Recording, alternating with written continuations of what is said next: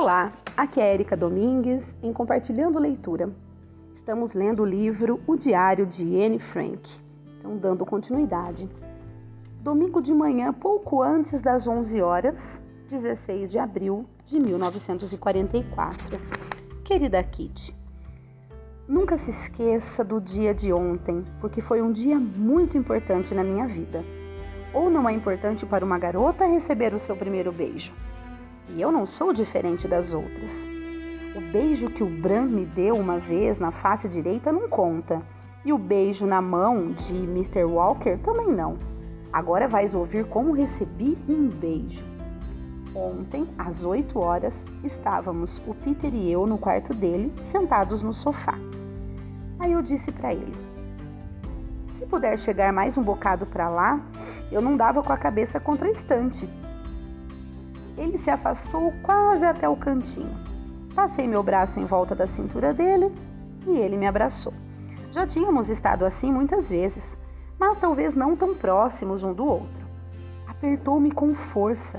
O meu peito estava contra o seu e o meu coração batia cada vez mais depressa. Mas não é tudo. Ele não descansou enquanto não deitei a cabeça no seu ombro e depois inclinou ele a cabeça sobre a minha. Quando, passados cinco minutos, ia me endireitar, tomou minha cabeça entre as mãos e apertou-me de novo contra ele. Oh, foi maravilhoso! Eu não consegui falar, só pude viver o momento. Um pouco desajeitado, acariciou-me a cara e o braço, brincou com os meus caracóis e assim permanecemos com as cabeças muito juntas. Não posso descrever a minha emoção, eu estava tão feliz e creio que o Peter também. Às oito e meia nos levantamos e ele calçou as sapatilhas de ginástica para fazer a ronda pela casa com o menos ruído possível. Eu estava ao seu lado. Não sei dizer exatamente como aquilo aconteceu, mas ao descermos, ele beijou-me o cabelo, muito junto da orelha esquerda. Corri para baixo sem me virar e, e só queria que já fosse mais logo. À noite. Sua N. Segunda-feira, 17 de abril de 1944. Querida Kitty, será que o papai e a mamãe achariam bom se soubessem que eu estou sentada com um rapaz no sofá e que nos beijamos? O que você acha? Um rapaz de 17 anos e uma garota que vai fazer 15? Não devem achar bom, creio. Não devem achar bom, creio, mas afinal aquilo só diz respeito a mim. Sinto-me calma e segura, sonhando nos seus braços e é tão excitante sentir a cara dele contra a minha. É tão delicioso saber que alguém nos espera. Mas tem um mas. Ele se contentará com isto? Não me esqueci da sua promessa, mas sempre é um rapaz. Eu sei que estou começando cedo. Ainda não fiz os 15 e já sou tão independente. Ninguém provavelmente sabe compreender. Tenho quase a certeza de que a Margot seria incapaz de beijar um rapaz sem que se lhe falasse logo de noivado e de casamento. Mas o Peter e eu não fazemos planos. Calculo que a mamãe também não se deixou tocar por ninguém antes de conhecer o papai. O que diriam as minhas amigas se me vissem nos braços do Peter, com o meu coração contra o seu peito, a cabeça nos seus ombros e a sua cabeça em cima da minha? Oh, M, que vergonha! Francamente, não acho que isto seja uma vergonha. Vivemos aqui isolados do mundo cheios de medo e de angústia, principalmente nos últimos tempos. Por que, que nós que nos amamos temos de nos afastar um do outro? Por que é que temos de esperar até ter uma idade conveniente? E por que temos que fazer tais perguntas? Vou saber tomar conta de mim. O Peter nunca me causará aflições ou dores, porque não vou fazer o que o meu coração me dita. Por que não vou fazer o que o meu coração me dita e o que nos torna felizes? Mas creio que está pressentindo que lido com certas dúvidas. Dúvidas estas que provêm da luta entre a minha fraqueza e o ter de fazer coisas escondidas. Acha que tenho a obrigação de contar tudo ao papai? Acha que devemos partilhar o nosso segredo com alguém? Receio que muita coisa sutil venha a se perder. E ficaria eu mais calma intimamente? Vou falar com ele sobre o assunto. Sim, tenho de falar com ele. E esses dois eles que eu acabei de ler estão entre aspas, tá? Sim, tenho de falar com ele sobre muitas coisas. porque passar o tempo só trocando carinhos não faz sentido. Precisamos confiar muito para dizermos tudo um ao outro. Mas a consciência de possuirmos essa confiança mútua nos dará força a ambos. Sua N. Terça-feira, 18 de abril de 1944. Querida Kitty, Papai disse que espera grandiosas operações ainda antes de 20 de maio, tanto na Rússia e na Itália como no Ocidente. Quanto mais as coisas estão demorando, menos consigo imaginar a nossa libertação. Finalmente, ontem, o Peter e eu falamos sobre aquilo que andávamos adiando há dez dias. Expliquei-lhe todos os segredos de uma garota e não me acanhei de falar nas coisas mais íntimas. A noite acabou com uma troca de beijos muito perto da boca. É uma sensação maravilhosa. Talvez eu leve para cima o meu livro de anotações. Assim podemos aprofundar juntos as coisas bonitas. Não me dá satisfação estarmos só abraçados. Tomara que ele pense como eu. Depois de um inverno irregular, veio uma primavera incrível, um abril magnífico, nem quente nem frio, e só de vez em quando uma chuva. O nosso castanheiro já está verde e vemos aqui e acolá nascerem-lhe as velhinhas.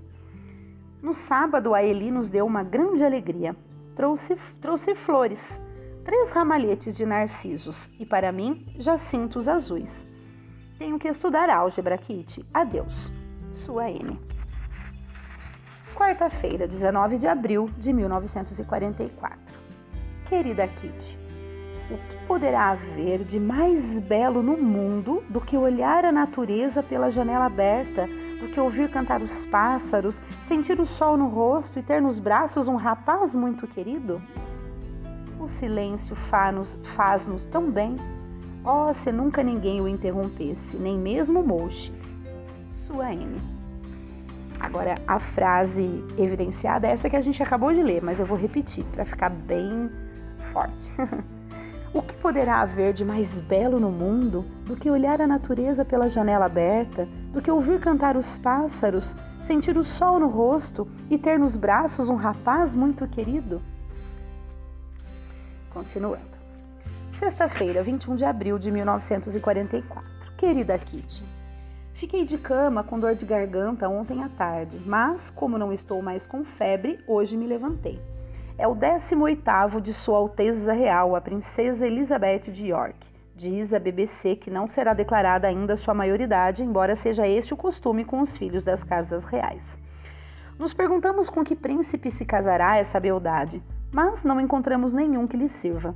Talvez sua irmã, a princesa Margarete, se case com o príncipe Balduíno da Bélgica. Mal foram reforçadas as portas da rua e tornou a aparecer o homem do depósito é bem provável que tenha sido ele o ladrão da farinha de batata e queira pôr a culpa em cima de Eli. O anexo secreto em peso está de novo em rebuliço. Eli está louca da vida, de raiva. Quero mandar uma de minhas histórias para um jornal para ver se a aceitam, sob pseudônimo, é claro. Sua N. Terça-feira, 25 de abril de 1944. Querida Kitty, Há dez dias que o do céu não fala com o Sr. Vandam, só porque depois do roubo tivemos que incluir algumas medidas novas que não lhe agradaram. Disse que o Sr. Vandam gritou com ele, disse para mim. Olha o que ele disse para mim. Tudo se faz aqui sem me consultarem. Vou falar a este respeito com o seu pai. Ele não devia trabalhar nem no sábado à tarde, nem no domingo lá embaixo no escritório, mas não cumpriu. Foi na mesma.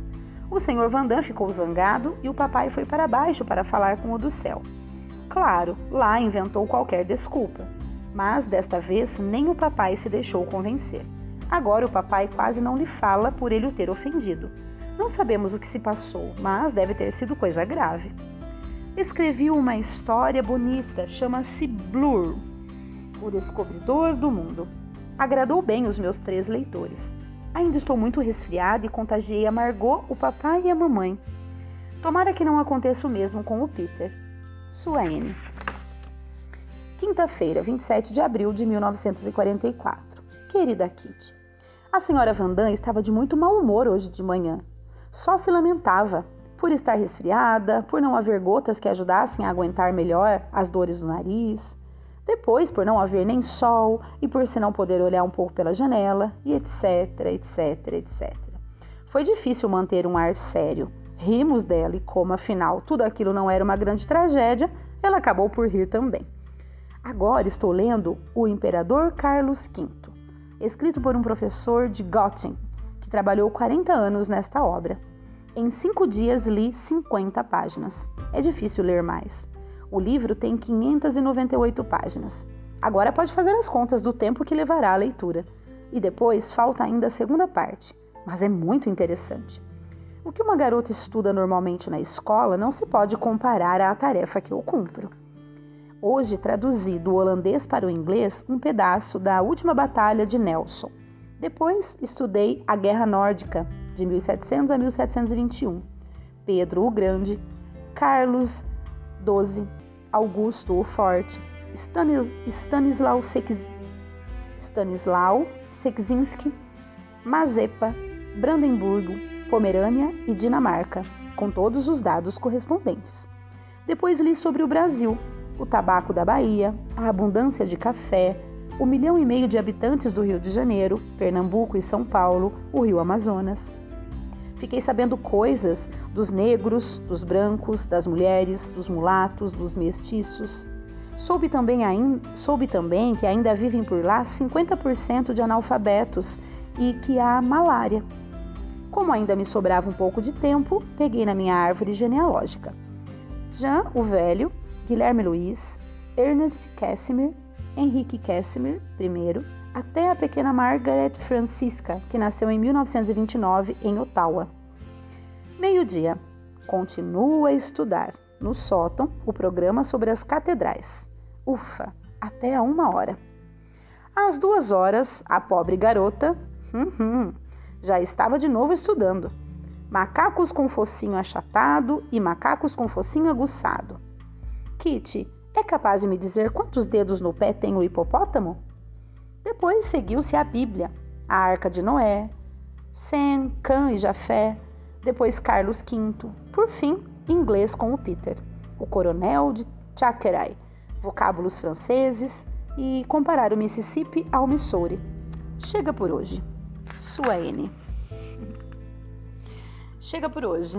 Eu vou parar de novo nesse áudio com essa frase dela. Chega por hoje. Ai, pessoal, espero que vocês estejam gostando. Que incrível que é essa Anne Frank, gente. Eu fico impressionada. Agora ela já tá com 14 para quase 15 anos, né? É quase dois anos que estão escondidos ali no anexo. Ela entrou com 13 anos. E, e como ela é, como que eu diria? É uma garota especial.